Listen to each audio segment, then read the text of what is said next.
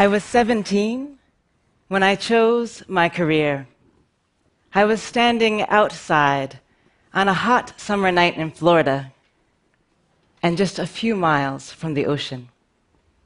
I was waiting for a miracle to happen.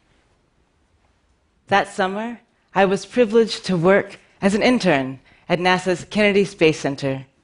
And the miracle I was waiting for was the launch of the Columbia Space Shuttle carrying the Chandra X ray Observatory, a telescope that would allow scientists to peer into the edge of black holes. The entire sky filled with light. And it was as if it was daytime in the middle of the night. Soon we could feel the rumble of the engines vibrating in our chests. And it wasn't a miracle. It was the combined effort of a team of thousands of people who worked together to make what seemed impossible a reality. And I wanted to join that team. So I decided to apply to a university where I could study aerospace engineering. And the following year, I started at MIT with my engineering training and joined a student project building space robots. And everything was going as I planned, except I was confused about something important. Now, my confusion arose in my summer breaks. I traveled to a school in Kenya, and there I volunteered with girls ages 5 to 17, giving them lessons in English and math and science. And they taught me songs in Swahili. And mostly, I just spent time getting to know the girls, enjoying their presence. And I saw that these girls and the leaders in their community, they were overcoming important barriers to allow these girls to have the best possible chances in life. And I wanted to join that team. I wanted to be a part of a team that would help break down barriers and improve the lives of girls around the world. But I was worried that studying aerospace engineering wasn't the most useful. I was worried this team in Kenya couldn't use the technology I was learning about space. But thankfully, I soon learned that I was wrong. I came back and interned at NASA again, and this time, a mentor taught me that countries like Kenya had been involved using space technology for decades to improve the life in their own countries. And then I knew that I could have a career in space and in development. This idea is not new. In fact, in 1967, the nations of the world came together to write the Outer Space Treaty. This treaty made a bold statement saying that the exploration and use of outer space should be carried on for the benefit of all peoples, irrespective of their level of economic or scientific development. We have not truly lived up to this ideal, although people have worked for decades to make this a reality.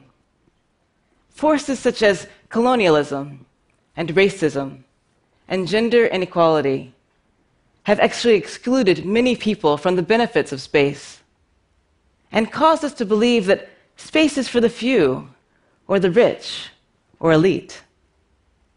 But we cannot afford this attitude because the world is engaged in a vital mission to improve life for everyone.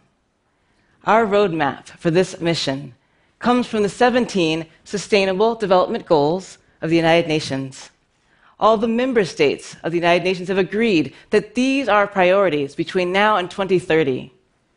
These goals give us our key moments and opportunities of our time. Opportunities to end extreme poverty, to ensure that everyone has access to food and clean water. We must pursue these goals as a global community. And technology from space supports sustainable development.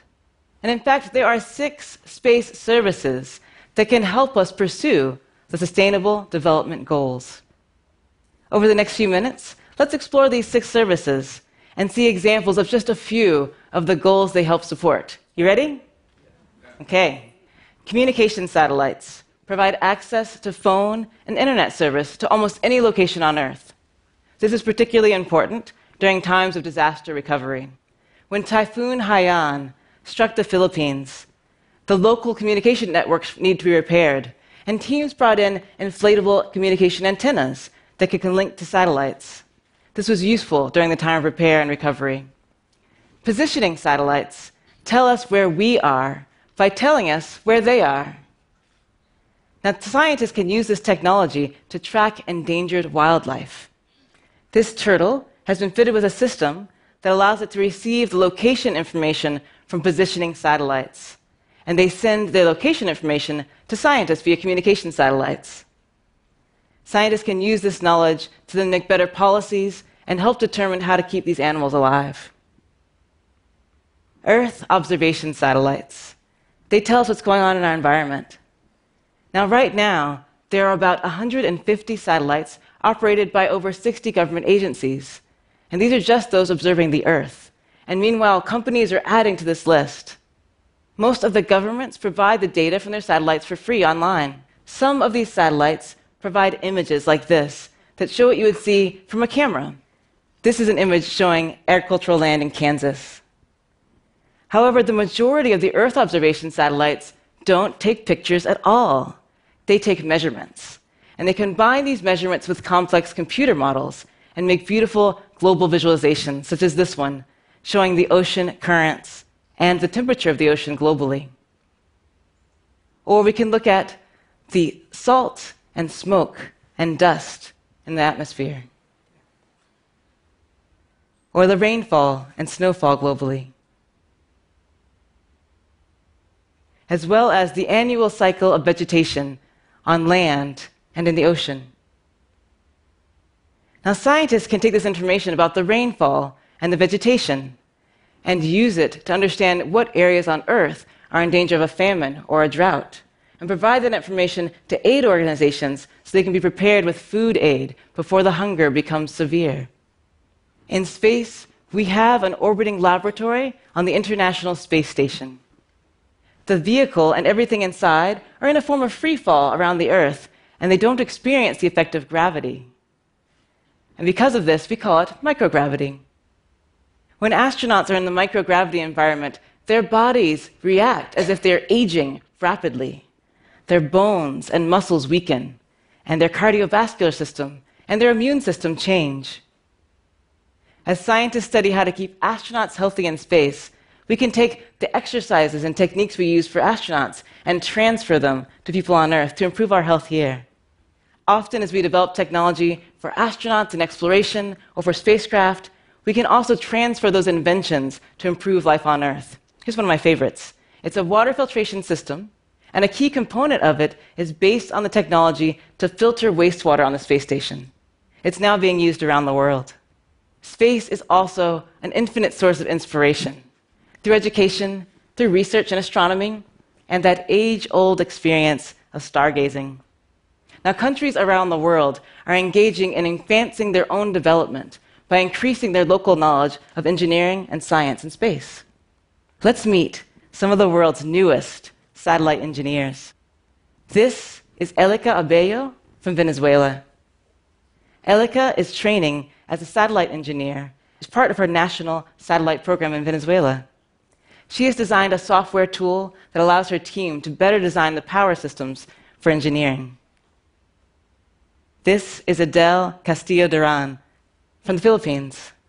Adele is both a meteorologist and a satellite engineer, and she uses data from satellites in her weather forecasting. And finally, meet Haula. Haula is from the Sudan, and as she was studying electrical engineering as an undergraduate in Khartoum, she and several students decided to build their own satellite. And later, Haula earned a scholarship to study satellite engineering at graduate level. These stories that I've shared with you all illustrate that space truly is useful for sustainable development for the benefit of all peoples. But we have more work to do because there are still barriers that exclude people from space and limit the impact of this technology. For many people, Earth observation data is complex, and satellite communication services are too expensive, and microgravity research just appears to be inaccessible. This is what motivates my work as a professor at MIT's Media Lab. I have recently founded a new research group called Space Enabled. We are working to tear down these barriers that limit the benefits of space. And we're also going to develop the future applications that will continue to contribute to sustainable development. We'll keep on this work until we can truly say that space is for the benefit of all peoples, and we are all space enabled. Thank you.